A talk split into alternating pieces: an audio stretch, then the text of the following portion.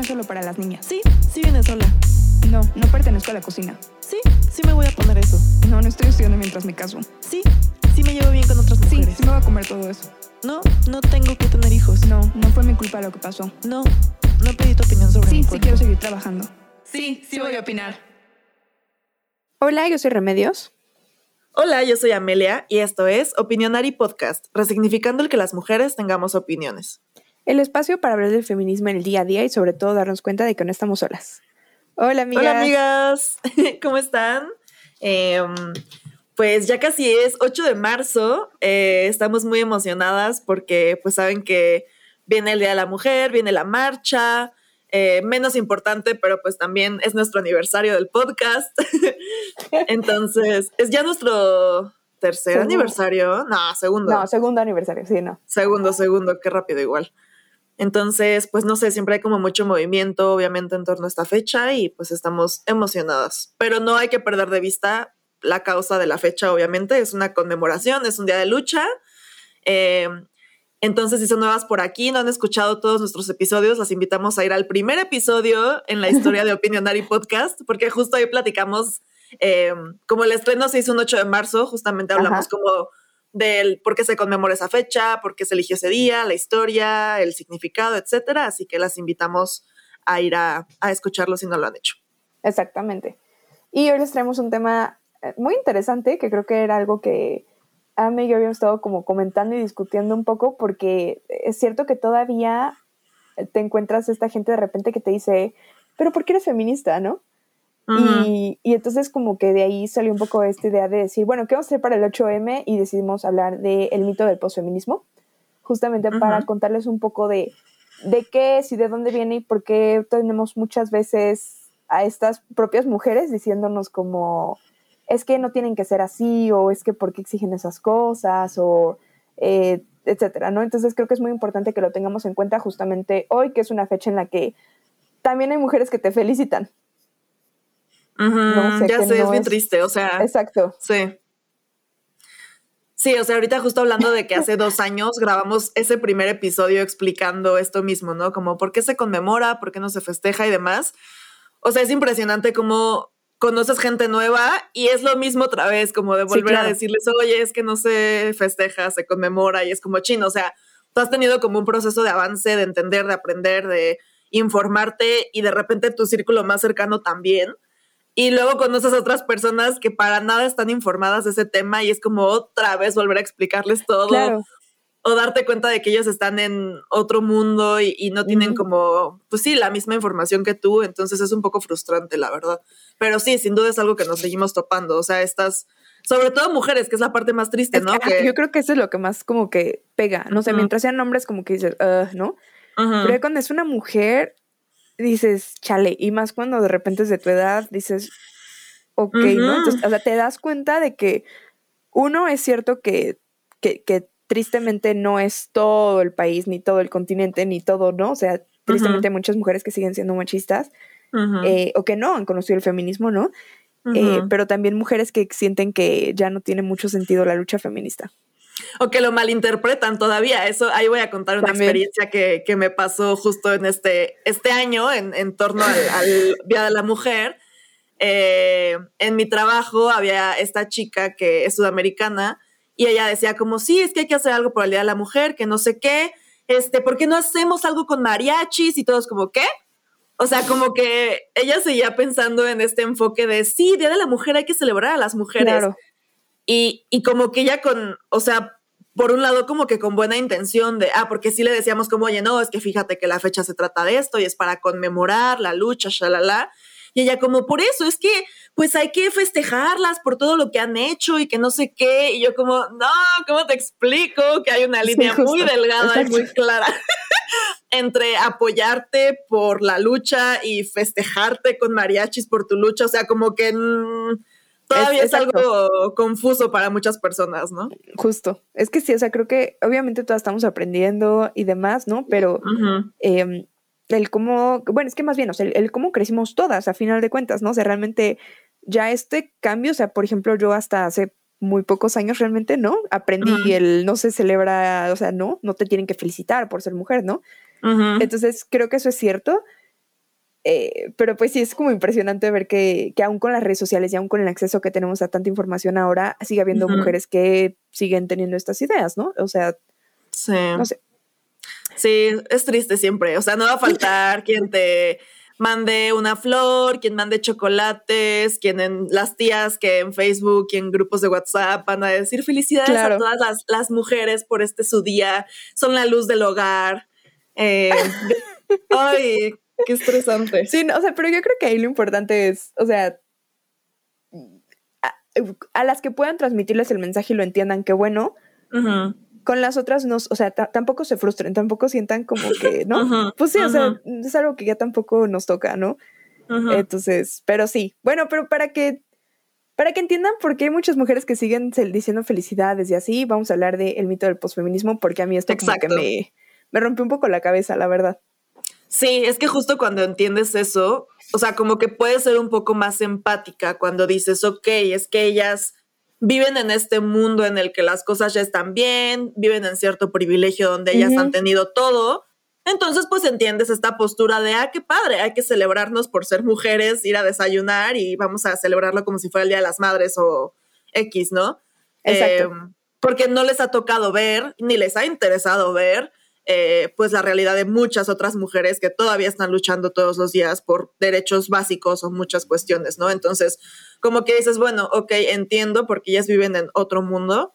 Eh, y pues es un poco de lo que el postfeminismo habla, entonces es lo que queremos analizar aquí más a profundidad. Sí, justo. Este, las que escucharon nuestro episodio sobre las olas, hablamos un poquito de, del postfeminismo, pero así como muy por encima, para hablar como de la cuarta ola y de dónde salió y más o menos todo, ¿no? Em, pero bueno, hoy como que les traigo un poquito más de, de, de qué se trata el posfeminismo y qué, qué, es y qué entendemos por posfeminismo, ¿no? Entonces, eh, primero escuché un concepto que se me hizo súper interesante y que dije, wow, o sea, hay gente que dice que es como esta época de la misoginia aceptada. O sea, así como que se le clasifica. Y es una época que va entre los 90 y los 2000 en el cual, o sea, te explican que los 60 a los 80 las mujeres lucharon por sus derechos como políticos, de trabajo, económicos, este, para poder abortar, o sea, como que tener todo ese tipo de derechos. Y entonces llegas a los noventas en los que dices, bueno, ya tienes todos esos derechos como elementales, exacto, necesarios, o sea, ya eres un ser humano básicamente y se te reconoce como tal, ¿no?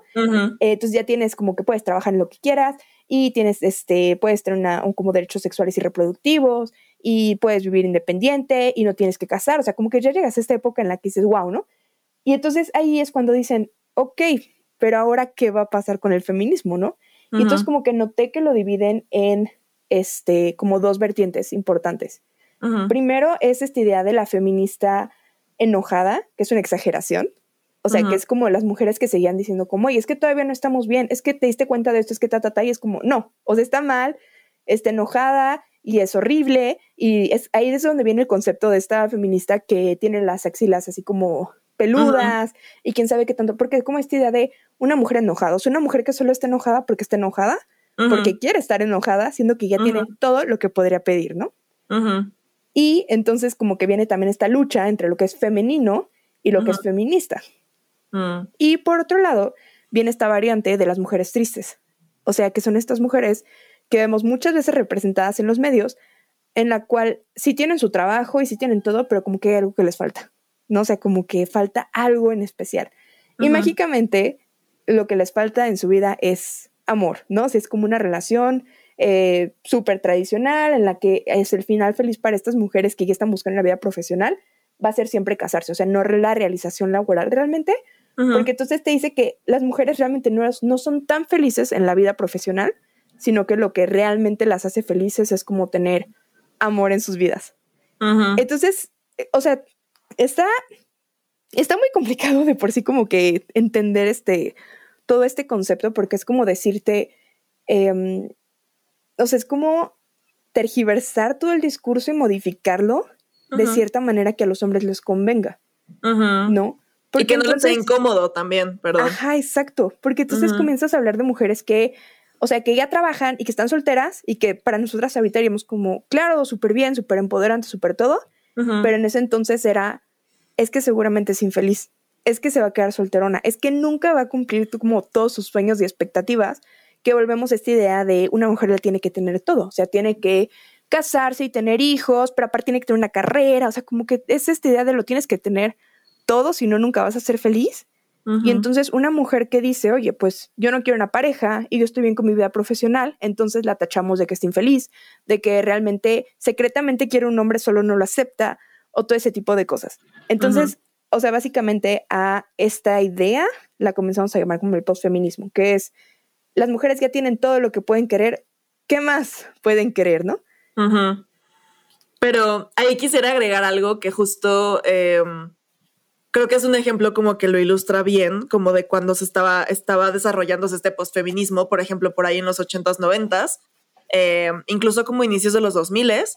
Por ejemplo, Britney Spears, o sea, Britney Spears es un producto del postfeminismo donde todo, como que toda la comunicación en torno a ella era como si ya es que la libertad sexual de las mujeres y ella hablando de que va a cortar con su novio y no importa y va a estar bien y ella tiene el control y que no sé qué, supuestamente como muy empoderada y muy feminista y muy en este discurso, pero si te das cuenta y lo analizas como con objetividad feminista de todos modos, era como súper sexualizada, o sea, una chavita que desde los 14 años ya la estaban poniendo en portadas de revista, este, con los botones desabotonados y posando súper sexy, sexualizando a una niña. Em, también desde los inicios de su carrera van a poder ver que siendo menor de edad la sexualizaron muchísimo, estaban alimentando la cultura de la pedofilia y estaba normalizado que fuera a entrevistas en programas de tele, por ejemplo, y le dijeran los conductores de 60 años, ay, pero es que yo quiero ser tu novio, que no sé qué, o ay, habla de sexualidad, o sea, como que esas cuestiones obviamente son súper machistas, o sea, al final estaban objetificando a una niña, em, incluso en su carrera como adulta lo seguían haciendo, o sea, como que no fue realmente, digo, y por ejemplo, nos vamos a toda esta cuestión de la tutela de su papá, este, que siempre la tiraban de loca, le hacían muchísimo gaslighting, la criticaban por todo, por si tuvo hijos, pero que no los cuidaba porque salía de fiesta, y luego que si los cuidaba, pero que estaba loca, que si mil cosas. Entonces al final, o sea, son varias como aplicaciones del machismo contra una persona, una mujer, una figura pública, cuando se supone que todos decían, no, ya es que todo está perfecto.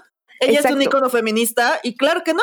O sea, ella misma era una víctima de, este machismo, ¿no? Entonces ahí está como esa doble moral, em, pues sí, medio complicada de, de identificar. No, sí, totalmente. O sea, te digo, por eso me gustó mucho este término de misoginia aceptada, porque, o sea, ves cómo el, o sea, lo que en principio era feminista, lo comienzan como a, cambiar a, como dices, que a los hombres les sea como cómodo, ¿no?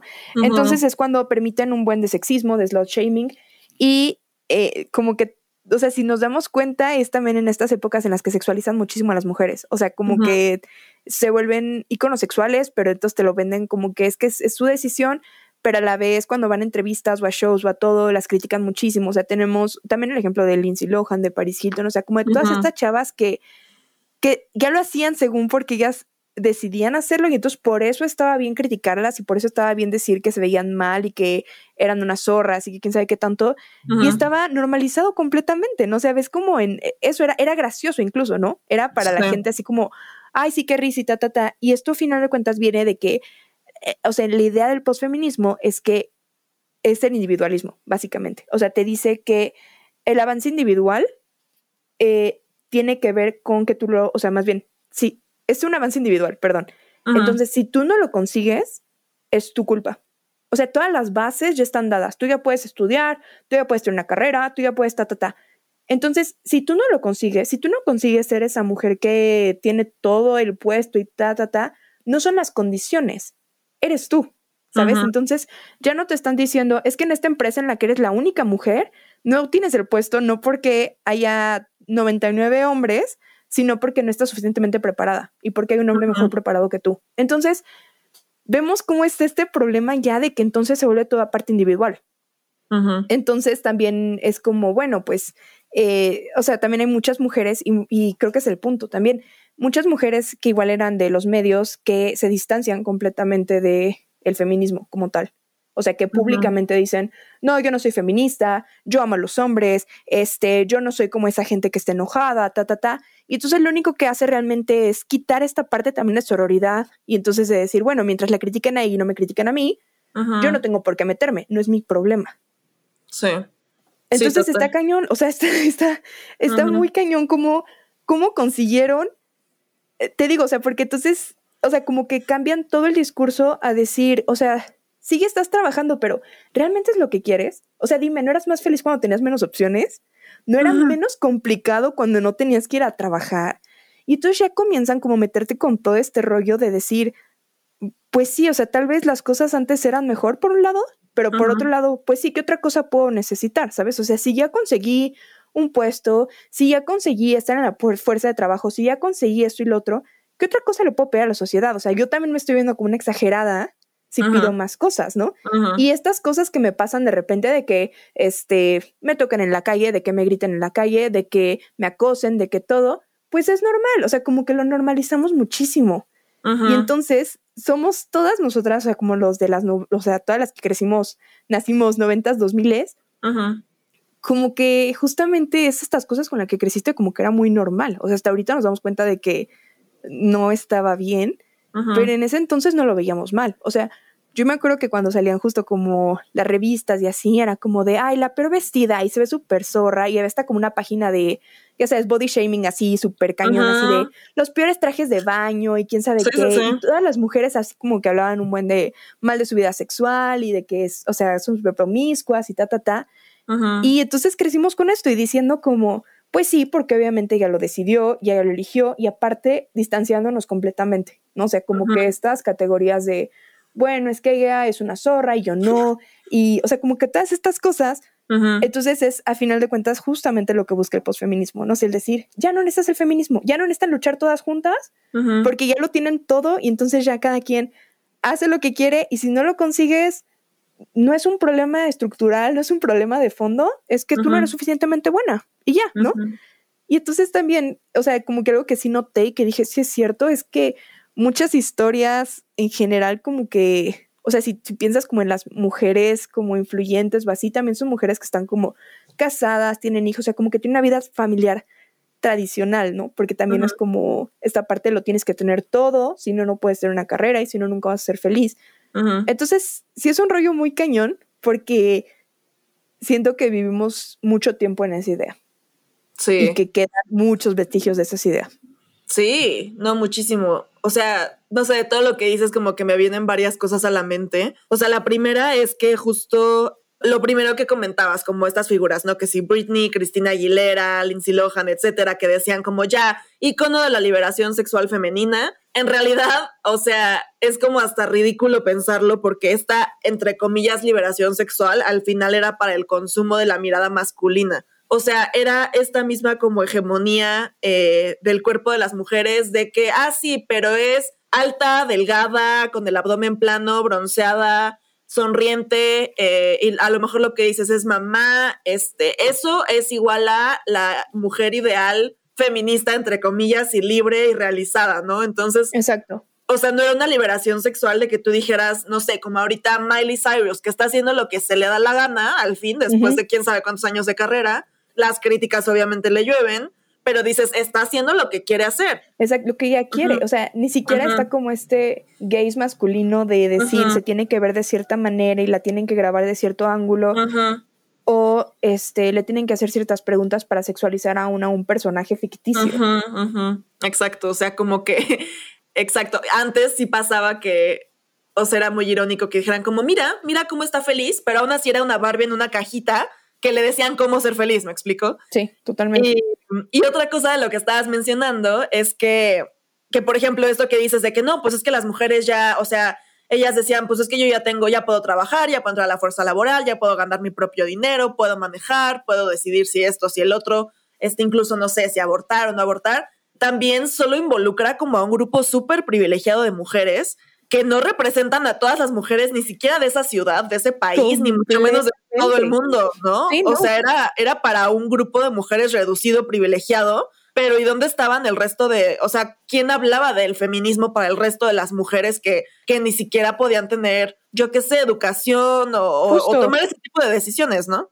Exacto, pero es que justamente aquí el punto es que ellos dicen, es que no importa eso, o sea, tú ya tienes el derecho a estudiar, que no haya un lugar donde puedas estudiar tú, donde te acepten como mujer, eso ya no es nuestro problema, eso ya lo tendrías que ver tú casi casi, ¿no? O sea, ya tendrías que ser suficientemente buena como para cumplir con eso tú. Y entonces, como dices, o sea, completamente se pierde esta idea de, de empatía y de todo hacia otras mujeres, o sea, como que ya no, o sea, pues no, exacto, justamente es, es como súper privilegiado y súper todo porque estamos hablando de o sea, cuántas mujeres aún en esa época podían estudiar ciertas carreras, era muy reducido el número, ¿no? Pero ya era como, ay, bueno, hay una, hay dos, no, pues ya, obviamente ya cumplimos con nuestra cuota de género, listísimo, súper feminista de la facultad, ¿no? Sí. Entonces está...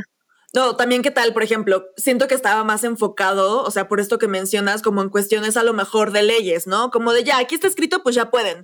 Pero no pensaban como en la parte, eh, o sea, en el impacto estructural que tenía en la sociedad, de decir, por ejemplo, a ver, pero vamos a analizar si en las familias los papás van a dejar que sus hijas estudien porque ellos siguen pensando que no es una carrera para mujeres o que su hija va a ser más feliz si se casa o es más importante que se casen y se realice en ese sentido. O sea, ya no se metieron como en esos temas, sino que se quedaron en que, pues la que quiere puede estudiar y ya, ya está listo, ¿no? Exactamente, o sea, ya como que no te metes a problemas sistemáticos, como dices, o sea, pues de, de, todas estas cosas que sabemos y que ahora conocemos, o sea, no, no es interseccional, no tiene nada que ver con la realidad, ¿no? O sea, como que, o sea, digo, como que siento que si fuera como una forma a final de cuentas de que los hombres siguieran haciendo lo que ellos querían sin las repercusiones de antes. O sea, como que sin, sin ser llamados por un lado, como ahorita está pasando, y, por otro lado podían hasta ellos mismos decir, es que yo soy súper progresista. O sea, como que tener esas, no sé, esas como dobles ventajas. Sí. Y está cañón, o sea, creo que sigue siendo muy cañón también esta parte de que eh, eh, del amor como algo necesario para las mujeres. O sea, como que, no sé, piensen en cualquier película, serie o así. Eso, eso te iba a decir, en todas las películas de esa época. No, ay, o sea, pero es que ahorita incluso es difícil encontrar una en la que no terminen juntos al final. Sí, que no sea el, gran, el gran, como el gran deseo de la película, ¿no? El encontrar el amor y demás. Sí, porque, o sea, yo justamente hace rato con mi hermana estaba viendo una película que se llama, este, todas las canciones, así como las canciones. Una cosa así, está en Netflix. y, y comenzó la película y dije, oh, esta película se ve muy buena y ta, ta, ta. Y después caí en lo mismo. O sea, que, que dije, ¿qué, o sea, ¿qué pasó con, no, con el vamos a hablar de otro tema o no se va a quedar con el güey que le hizo daño o ta, ta, ta, sino que regresamos otra vez a repetir lo mismo, ¿no? Y entonces como que se perpetúa muchísimo y sé que sé que los medios tal vez es como no es la realidad y ta ta ta, pero es cierto que es a lo que aspiramos y es lo que conocemos muchas veces. Sí, no, y o sea, obviamente, por ejemplo, hoy en día ya se habla de temas como que es que no hay suficientes directoras mujeres, no hay suficientes escritoras mujeres en el cine, entonces los hombres siguen escribiendo a los personajes femeninos y entonces se encasillan en estos estándares de personaje como la Manic Pixie Dream Girl o la típica femme fatal, o sea, como que ya son estos estereotipos armados que se replican en todas las películas y también tiene que ver con el por qué no hay mujeres en el cine, entonces ellas no pueden diseñar a estos personajes que representen realmente la diversidad de mujeres que existen en la vida, ¿no? Entonces, claro. como que es una cadenita de cosas y que tú dirías, bueno, es que hace 20 años ya las mujeres podían ser cineastas, pero hoy en día siguen siendo una mínima cantidad, o sea, y, es que sigue habiendo un problema estructural de que incluso, por ejemplo, el ambiente eh, en las producciones no es equitativo, los directores acosan, eh, los sueldos ni siquiera son los mismos, seguramente en muchos casos, etcétera, etcétera, etcétera, ¿no? Entonces no se soluciona como con la punta del iceberg, que siento que fue lo que pasó en el posfeminismo, sino que se ignoró todo lo que estaba abajo y, y al final las cosas que, que impactaban más, o sea, que creo que se hicieron cosas importantes, que fue como el primer paso, eh, pero al final había como que meterse así más profundo, que es lo que todavía sigue pasando apenas, eh, pues para solucionar muchas otras cuestiones de, de los contextos de las mujeres. ¿no? Ajá, es que creo que eso, o sea, como que las olas feministas era como, eso está mal, eso está mal, hay que atacarlo, ta, ta, ta, y el posfeminismo es como esta parte en la que te dicen, no, ya está todo, ya todo se solucionó, ya no necesitas el feminismo para nada. Y entonces son estos años en los que, pues sí, parecería que ya no lo necesitas, ¿no? O sea, pero como dices, una cúpula muy privilegiada es la que no lo necesita, ¿no? Y aún esta cúpula lo sufre. O sea, vemos muchísimos casos de acoso, muchísimos de escándalos, o sea, problemas que tenían ellas en el trabajo, este, problemas para subir de, de, de, puesto, pues en todo que existe el, techo de cristal, ta, ta, ta. pero este tipo, este, todo este tipo de problemas no se veían hasta recientemente, porque antes era como, te estás quejando y entonces caes mal, ¿sabes? O sea, como que ¿por qué quieres ser la mujer mala? O sea, ¿por qué? Si tienes ya todo, ¿por qué no puedes ser buena y amable y, pedirlo por favor, no? O sea, y ser feliz. Exacto, o sea, porque justo, ¿por qué no eres feliz? O sea, a ver, ya te di todo lo que querías, ¿por qué no eres feliz? Solo te acosan un poquito en la oficina, o sea, por Dios, ¿no? Aguántate eso y ya. Nada más hazme la cena, pero sé feliz. Exacto, ¿no? o sea, como que nada más tienes que hacer absolutamente todo, cuidar a los niños, ir al trabajo, hacer la cena, pero ya tienes todo para ser feliz. ¿Por qué no quieren ser felices las mujeres, no?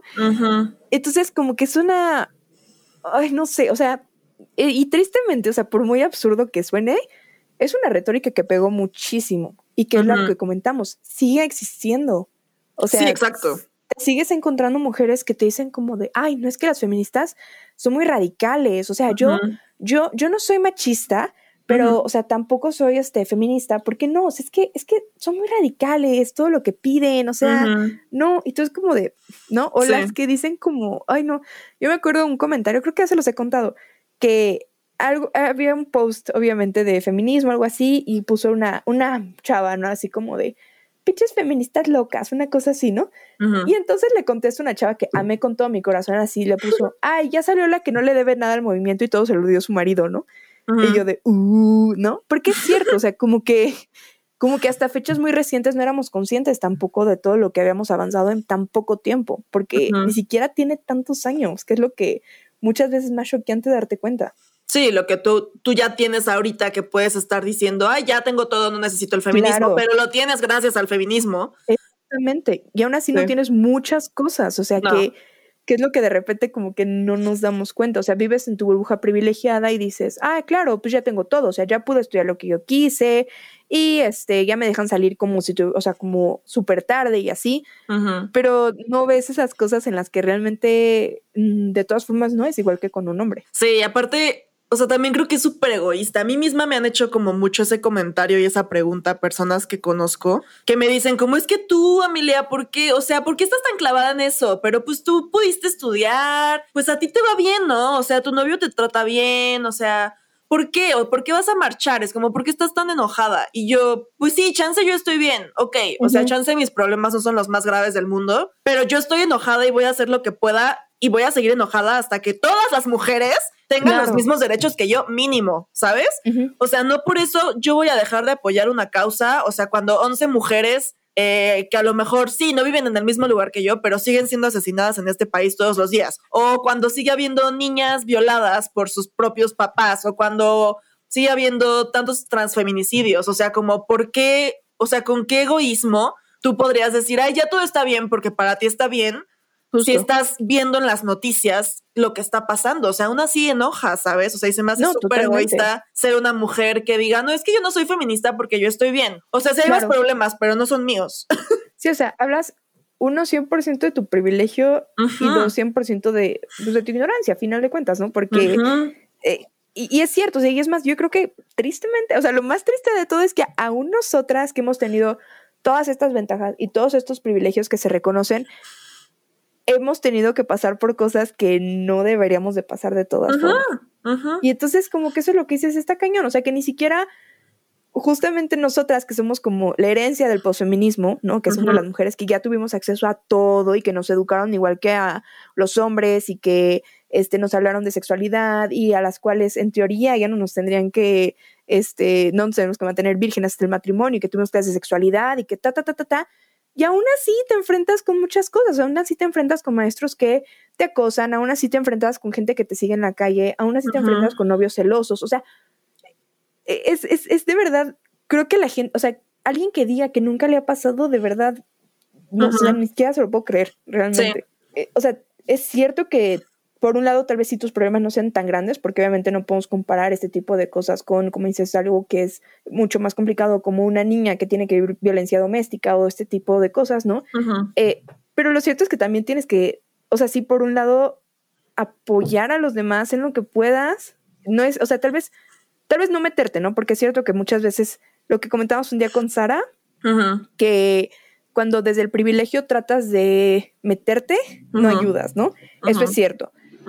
Pero lo cierto es que también en muchos aspectos sigue siendo tu lucha y en otros no puede ser indiferente. O sea, no puedes decir, ay, es que no me meto porque no quiero afectar nada, entonces mejor, pues yo ya, ¿no? Ya no me meto para nada. Pues no, obviamente no sé, si tú tienes el privilegio, también tienes la obligación de apoyar o de cambiar algo, de intentar lo que sea, ¿sabes? Pero que las cosas cambian para todas, como dices. exacto. Y lo que iba a agregar es que también creo que a veces solo se toman en cuenta como estas cuestiones machistas que son tú como mujer en relación con los hombres, ¿no? O sea, como lo que dices de que sí, pero a lo mejor si te toca el maestro acosador o el que te sigue en la calle o el novio maltratador, etcétera. Pero, ¿y qué pasa con todas las cosas también machistas y consecuencias de este sistema contigo misma, ¿no? O sea, ¿qué tal eh, los desórdenes alimenticios? Porque te han dicho toda tu vida que solo vales si eres delgada y te ves de cierta forma y que si subes de peso eh, ya no eres una mujer completa y exitosa y bonita bonita y atractiva y demás, ¿no? Lo que hemos platicado en muchos episodios. O cuestiones, yo qué sé, o sea, de salud mental que también hemos hablado, cuestiones de autoestima, o sea, mil consecuencias que son contigo misma, ni siquiera necesitas como un hombre ahí físico parado en la misma escena para que te esté afectando, sino que ya es una cuestión del sistema que nos ha afectado en muchos niveles. No, sí tienes toda la razón del mundo, eso creo que también es justo, o sea, no había pensado en eso, pero claro que sí, eso es otra cosa que es, cierto, o sea, cómo, cómo te afecta en formas que ya las tienes tan incrustadas que es difícil, o sea, lo que hemos hablado, por ejemplo, ¿no? Cómo nos cuesta trabajo expresarnos, cómo nos cuesta trabajo eh, ser grandes o no hacernos como que chiquitas y también, o sea, el enojarnos, por ejemplo, ¿no? El decir las cosas como las vemos, el no pedir perdón, o sea, ya eso es súper sencillo. Un día justamente, ¿te acuerdas que te mandé un audio así como de, este, se le cayó a alguien, a un hombre algo, y yo le pedí perdón. Y dije, o sea, a ver, ¿qué, qué, ¿en qué cabeza cabe? O sea, que si el pendejo lo tiró, yo le tengo que pedir perdón porque es un idiota. O sea, no, no, no, de verdad dije, ¿qué onda conmigo? y, es algo que al final de cuentas, como dices, o sea, traemos y no nos podemos sacar de la cabeza y es muy complicado. Y eso es, como dices, justamente eso es lo que también busca el movimiento, o sea, para que las futuras generaciones no crezcan con eso. Y es que esas consecuencias no las ves hasta que las vives. O sea, un hombre que, no sé, mi suegro, que es de esas personas que me han dicho, es que ¿por qué? O sea, ¿tú por qué te enojas? Tú has tenido todo, ¿no? O sea, él no, él no puede pensar y está bien. O sea, entiendo que no pueda pensar en eso porque no lo ha vivido, porque es hombre, porque etcétera. Pero, por ejemplo, desde que escribes un correo como mujer en el trabajo, las palabras que usas, ¿no? Ay, sí, he visto esos videos. O sea, como de, hola, disculpa, quisiera saber si por favor es que creo. O sea, todo eso es como Dude, solo lo hacemos las mujeres porque somos súper inseguras, porque no queremos molestar, porque no tenemos seguridad en nosotras mismas, porque nos dijeron que una mujer líder es una mujer mandona, e histérica y loca, y eso es igual a alguien que, etcétera, etcétera. O sea, entonces, tantas y tantas cosas que han permeado en cada instante de nuestra vida que de verdad sí nos está volviendo locas realmente. O sea, sí. Y, y, no lo podemos ignorar. O sea, esas son cosas que no son iguales para, para ambos, o sea, para los sexos todavía. Sí, no, definitivamente. No, eso sin duda alguna. O sea, esos correos, bueno, esos videos me matan de risa, que es como de, este, estimado, quisiera saber si de casualidad podrías, ¿no? Y el hombre es como, mándamelo ya. Ni siquiera saludos, gracias, nada. Es como, punto. y, y, sí es cierto, o sea, y cuando te pones a analizar todas esas cosas que de repente haces a comparación de un hombre, dices, damn, o sea, eh, no puedo creer que no se den cuenta, tanto las mujeres como los hombres, que no se dan cuenta de la carga mental que tenemos en esta sociedad y en todas las sociedades, solamente por el hecho de haber, o sea, de nacer mujeres y ya.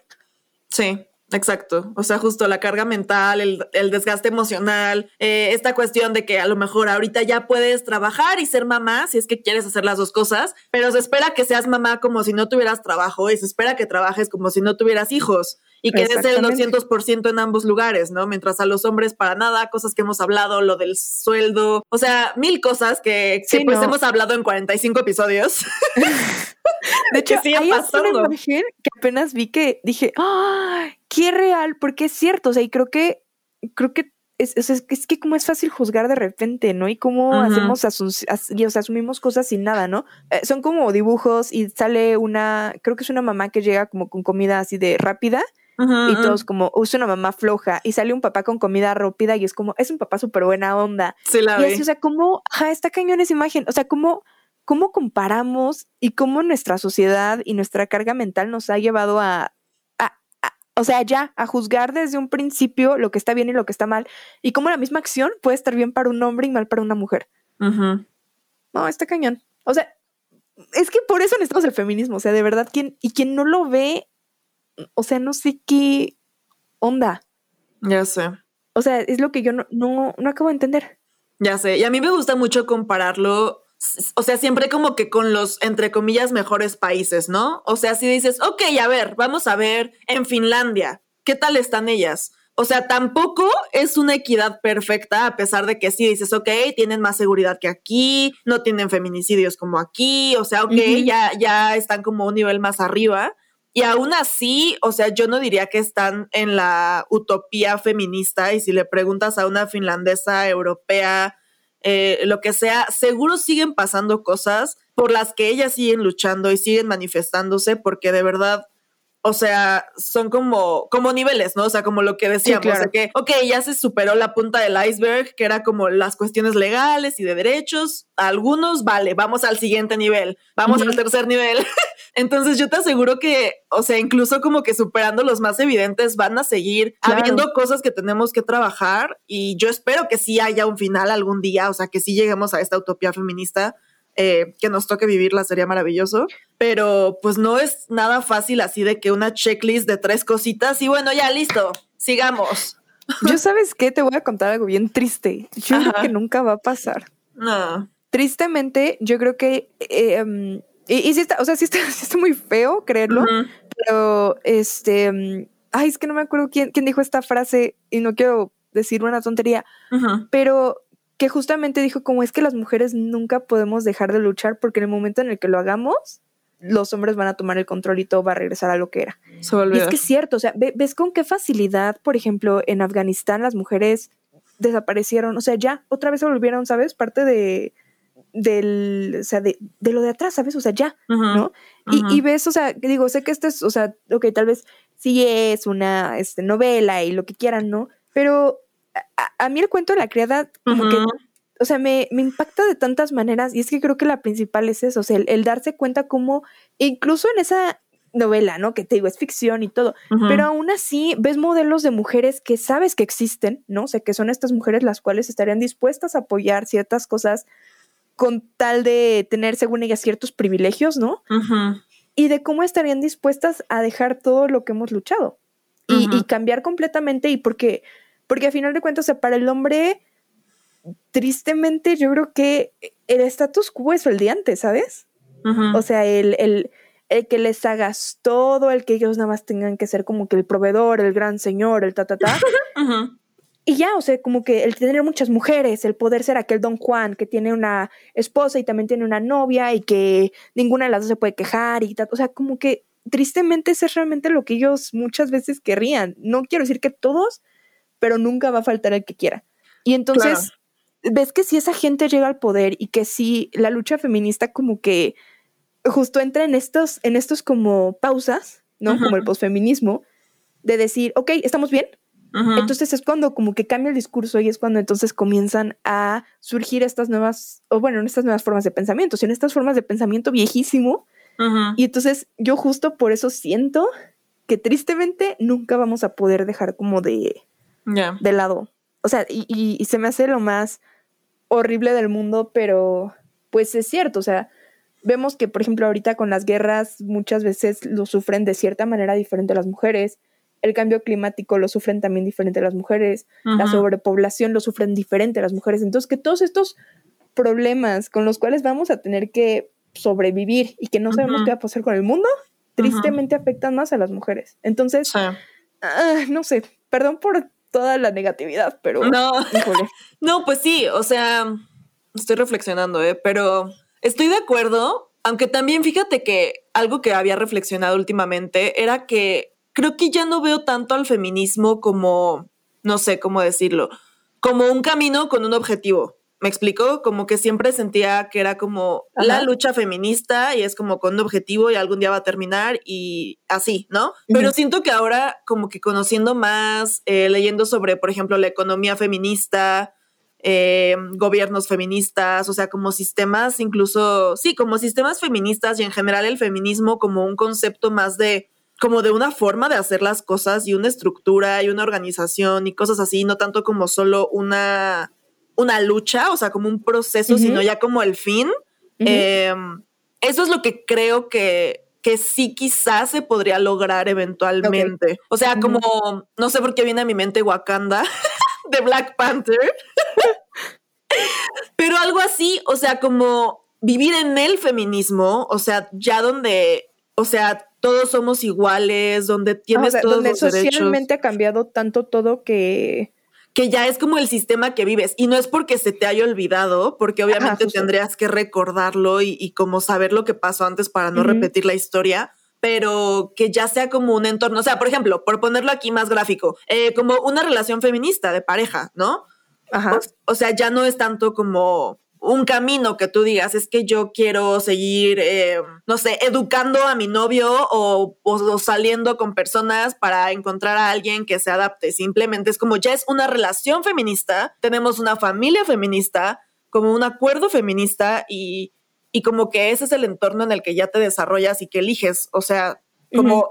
pasándolo como a un, ejemplo muy pequeño de una sociedad pequeña, ¿no? Pero más claro, ajá. Ajá, entonces siento que eso es algo que tal vez es más fácil que se logre. Sí, a lo mejor no a nivel mundial, o sea, va a estar cañón, pero sí, ya como en más pequeños, no sé, o sea, en pequeños ejemplos o en pequeños conjuntos, en pequeñas comunas. que vivamos en las montañas y todos seamos felices. próximamente en la comuna de Exacto. Como la película está, ay, la viste, que es como de terror, pero no es de terror. ¿Cuál? Este, de una comuna. Se me fue el nombre. ¿La de las abejas? No, ¿cuáles abejas? Ok, no, no. Una que sale Nicolas Cage. No, Midsommar. Ah, sí, no me gustó. ¿No? a mí sí. Pero bueno, algo así. O sea, pero bonito. pero sin que nadie muera quemado. O sea, como que. No sé, no sé. Quizás porque esta semana estuve leyendo sobre economía feminista, pero, pero sí, o sea, como que ya lo veo más como un sistema que hay que aplicar en diferentes aspectos y como que quiero pensar que no es imposible pero no lo sé. No, pues, pues, sí, o sea, yo también creo que, pues sí, o sea, como dices, sí, sí creo que sea posible en algunos aspectos, definitivamente, y creo que es nuestra obligación que si lo queremos lo tenemos que fomentar, o sea, punto, no hay más, ¿no? O sea, a final de cuentas lo que hemos hablado, ¿no? O sea, si te das cuenta de que en tu relación algo no va como que bien, pues también puedes hablarle, puedes decirle como, oye, o sea, a ver, esto no me gusta o todo, ¿no? Este, y si no, pues, pues ahí muere, ¿no? O sea, también no, no es manda, ¿no? Entonces creo que sí, o sea, creo que en, ciertos aspectos sí se podrá, em, pero te digo, o sea, como que siento que es algo que, o sea, como que tiene que seguir, o sea, como que, o sea, sí, no sé cómo, cómo decirlo, o sea, como que tenemos que seguir alerta, digamos, o sea, sé que suena medio dramático, no, pero como que no podemos dar por sentado que las cosas ya están bien, o sea, aunque realmente estuviera bien en algún punto todo y dijeras, wow, así como que todo está increíble y todo es súper bien, creo que nunca podemos como que bajar esa guardia y dejar como, como que el ambiente te, te gane, ¿no? Entonces, no sé, o sea, como que creo que sobre todo más que más que nada es como seguirte cuestionando las cosas y como que seguirte preguntando de dónde vienen y todo, ¿no? Porque, o sea, por ejemplo, es, como el ejemplo de lo que hemos hablado, por ejemplo, de las mujeres que deciden como quedarse en su casa y han tenido todas las posibilidades, pero ellas deciden quedarse en su casa. Es como, como esto que hemos dicho muchas veces, ¿no? De, ok, es tu decisión, pero analiza de dónde viene esa decisión, ¿no? O sea, no solamente lo digas como, ok, ya, solamente, no sé, hoy tuve un mal día en el trabajo y ya, ¿no? Se acaba y punto, ¿no? Sino que, o sea, como que analiza realmente de dónde viene esta decisión y si realmente es algo que quieres como, pues, a largo plazo, ¿no? Entonces creo que más bien es eso, o sea, como que siempre seguir siendo críticas y seguir tratando de analizar las cosas y no como quedar por sentado que, que ya, que todo está bien y que todo es feminista, porque entonces siento que podemos caer en esta trampa de un nuevo posfeminismo hasta que haya una siguiente ola en la que nos digan, no, esto que estás haciendo es este misoginia normalizada y ta, ta, ta, ¿no? Entonces, no sé, o sea, creo que es, creo que es una lucha de poder complicada y, y pues, no sé, como que siento que tristemente los hombres llevan la ventaja por tantos años que es un poco difícil. Eh, aunque cuando los ves de repente dices, neta, o sea, a mí de repente hacen cada cosa que dices, ¿es en serio? tantos años de civilización y eso nos ha mantenido vivos, o sea, que dices, no puede ser, pero pues tristemente es cierto, ¿no? Entonces, sí. Pues sí.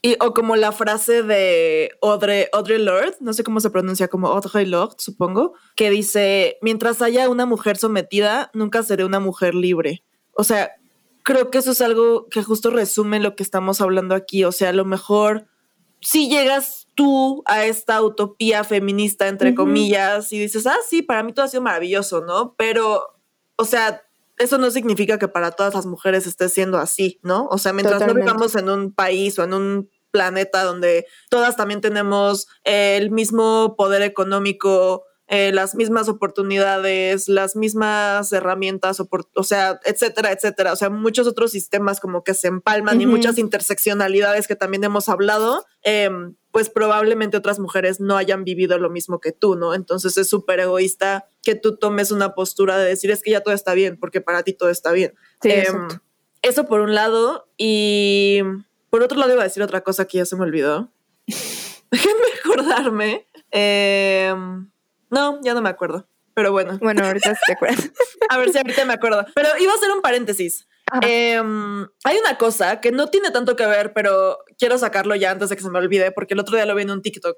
Em, era esta chava, que disculpen que no me acuerdo del nombre de la TikToker, luego se los paso, pero que explicaba como el problema que hay con el concepto del empoderamiento. Y se me hizo ah, ah. súper interesante. No sé si has escuchado algo. O sea, a ver, pero es que de qué, o sea, a ver, a ver, a ver. Ella explicaba, o sea, o por lo que yo entendí, que por ejemplo, una mujer no se puede empoderar a sí misma porque el poder es una relación de dos personas o de dos partes. Entonces, siempre que hablamos de poder, tiene que haber una persona sometida porque la persona que tiene el poder está sometiendo a la otra. Entonces, sistemáticamente, los hombres han tenido el poder, si hablamos de género o de sexo, sobre las mujeres, ¿no? Eso lo sabemos. Entonces, hoy en día, este discurso de decirle a una mujer, empodérate, sé empoderada, este, esto es empoderante, em, no tiene sentido porque tú no te puedes dar el poder sola mientras sigas siendo como víctima de un sistema que al final no te está poniendo a ti en la posición de poder.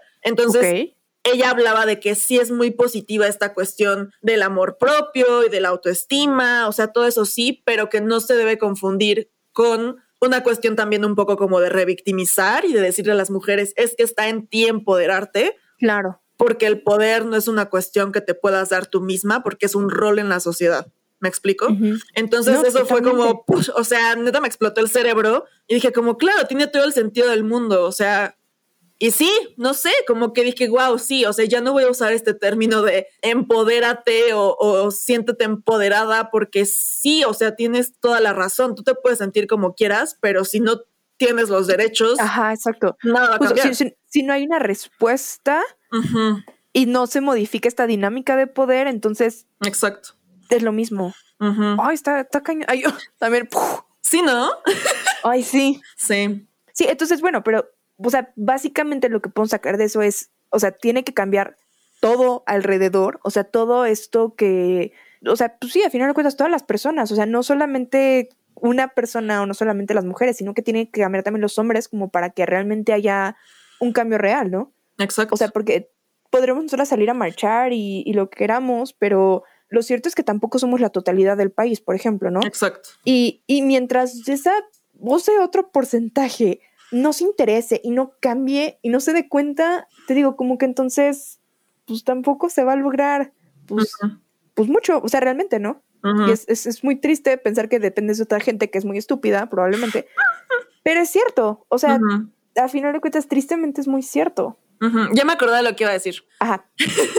este, cuando estábamos hablando de esto, de que si creemos que vamos a lograr la utopía feminista o no, que si siempre vamos a estar luchando, estaba pensando que también o sea, incluso si estás consciente de esto, de que sí, a lo mejor en, en, tus 80 años de vida o lo que sea que vayamos a vivir, no vas a alcanzar a vivir y no vas a lograr, entre comillas, nada, o sea, como nunca vamos a llegar a esta situación ideal, tampoco me parece razón suficiente para decir, ah, entonces ya para qué hago lo que hago. O sea, ah, no, claro que no. Como que creo que aunque no nos toque vivirlo, sí nos va a tocar una transición y sin duda vale la pena luchar como por las condiciones de nuestra propia vida, pero también creo que vale muchísimo la pena luchar por las siguientes generaciones, eh, por el contexto, o sea, por lo que esta ahora sí que esta ola y esta marea pueda tener como repercusión, o sea, como efecto mariposa, eh, nunca sabes el cambio que puedes hacer, ¿no? Entonces como que no se desmotiven por pensar como, pues sí, chance no va a cambiar nada en los próximos 50 años o, no va a cambiar nada inmediato en mi entorno, pero estoy segura de que sí va a cambiar algo en algún momento. O sea, y no se trata de,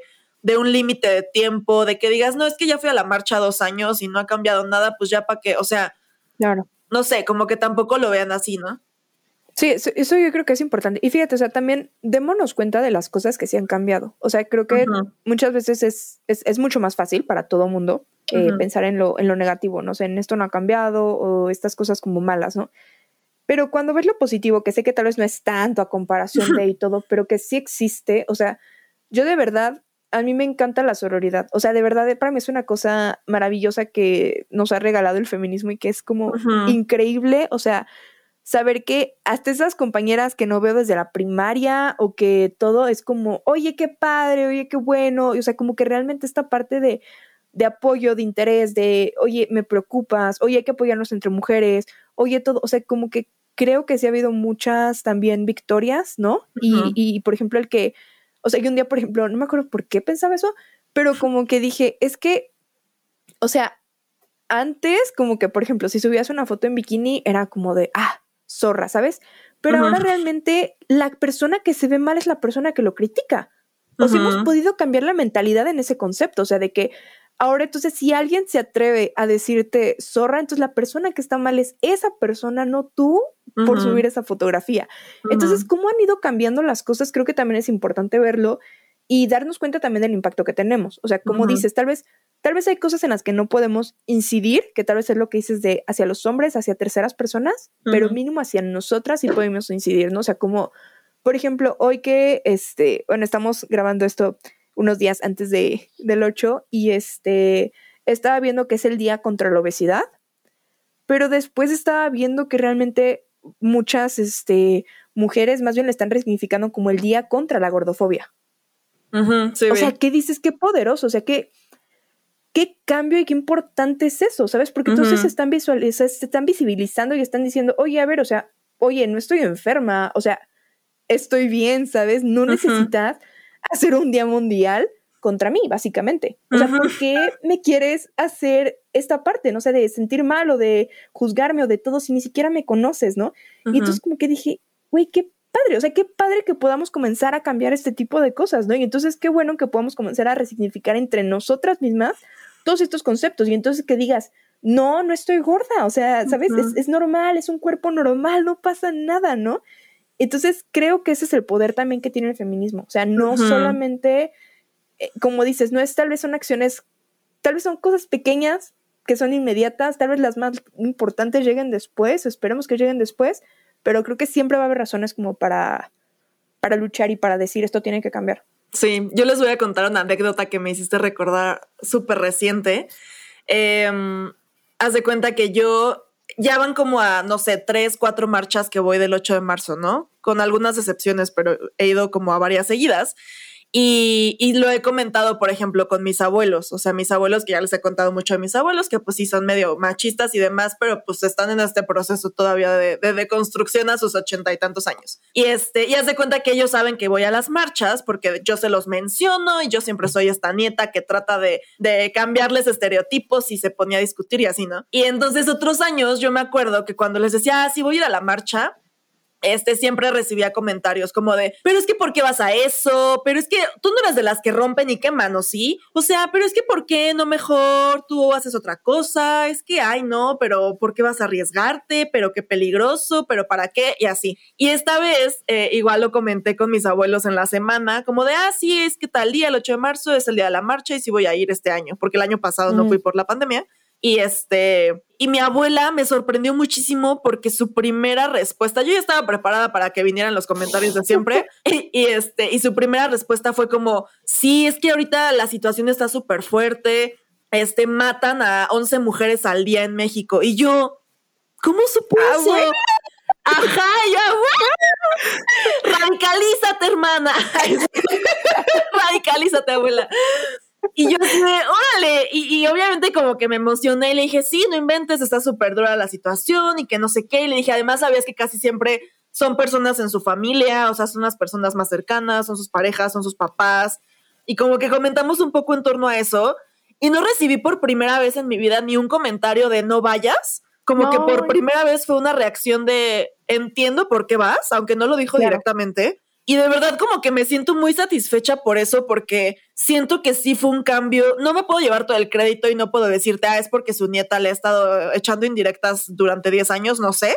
Pero sí creo que también ha cambiado su perspectiva, o sea, sus 80 años, em, yo qué sé, o sea, por ver las noticias, ¿no? Porque cambia a lo mejor el, el tono en el que están las noticias y ya no son notas machistas, ¿no? Lo que hablas, o sea, la gente y los medios y todo ya tienen más cuidado porque estamos sobre de ellos. Y, y entonces como que tiene repercusiones hasta este nivel donde una señora que ha sido víctima del patriarcado y del machismo toda su vida, de pronto dice, ok, sí, vayan, vayan a marchar o, como que ya hace clic con estas cosas, ¿no? Entonces, justo se me hace como un muy buen ejemplo de, de cambios que, que sí están sucediendo y si quieres son chiquitos y son personales y lo que sea, pero a mí eso ya me hace sentir súper satisfecha y súper orgullosa. Yo obviamente voy a ir a marchar por ella y, y wow, ¿no? O sea, como que... Sí, totalmente. Eso me, me hace sentir que ha valido la pena. Ay. Qué bonito, no, sí. Sí. Sí, definitivamente. Y creo que es la mejor forma de cerrar este episodio justo diciéndoles, o sea, ¿por qué seguimos marchando y por qué el posfeminismo es eso, es un mito, ¿no? O sea, no, no es cierto, tristemente no es cierto que ya hemos alcanzado todas las libertades, todos los derechos y que podemos vivir nuestra vida como queramos y que todas decidimos absolutamente todo y, todo es perfecto, ¿no? Eh, lo cierto es que todavía necesitamos el feminismo, no sabemos por cuántos años más lo vamos a necesitar y entonces es, es importante que todas seamos conscientes de eso, ¿no? O sea, que como decimos, aunque hayas sido muy privilegiada y no hayas tenido que pasar por ciertas cosas, tienes que estar consciente de todo esto para poder realmente, pues eso, estar informada, saber lo que realmente pasa y ser consciente y, ser empática. Exacto, amigas. Así que, pues ya sin más por el momento, em, cuídense mucho si logramos subir este episodio antes del 8, porque luego tenemos retrasos técnicos, pero espero que sí pues cuídense mucho en la marcha, como siempre. Eh, hay por ahí varios videos que estamos compartiendo en historias de eh, qué llevar. Siempre lleva una gorra, bloqueador, eh, una botella de agua, algún dulce o una manzana o una barrita por si se te baja la presión. Hay mucha gente y hay sol y está haciendo calor ahorita en la Ciudad de México o en la ciudad en la que estés. Entonces, toma en cuenta todo eso. lleva tu celular cargado, lleva dinero en efectivo. Eh, pues revisa e investiga con anticipación la ruta eh, para que sepas dónde empieza, dónde acaba, eh, qué puntos hay cercanos como para de transporte o para resguardarte o lo que sea necesario. Avísale a alguien que vas a ir, a qué hora vas, a qué hora regresas. si puedes, pues únete a algún colectivo, ve con un grupo de amigas, amigues. Y, y en fin, pues estos cuidados básicos que, que siempre tenemos que, que tener, pero no se desanimen y vamos y pues a mí siempre me gustan mucho las marchas como tanto para sacar toda esta energía y todo este coraje que traigo guardado todo el año, o sea, como que es mi momento de gritar y al mismo tiempo siempre regreso súper cargada como de sororidad, amor, optimismo, me siento muy bien siempre, entonces es, es, muy catártico ese día, me gusta mucho y estoy muy contenta de ir otra vez.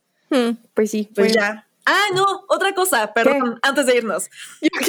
Les quería decir que en el link envío de de Instagram, eh, les hemos estado subiendo a una carpeta de Drive algunos PDFs eh, que pueden consultar. Eh, hay varios libros, varias cosas, entonces por ahí obviamente es gratis, entonces métanse, es libre de virus y lo que sea. igual si tienen como, como algún PDF o libro digital que, que, nos puedan compartir y que obviamente sea feminista o esté relacionado, lo subimos y ya pues es de acceso libre para todas. Si les interesa, les estaremos subiendo por ahí diferentes cosas para que puedan leer. Yay. Así que ya, ahora sí. Bueno, los comunicados parroquiales. Perfecto. Muchas gracias, amigas. Adiós. Bye.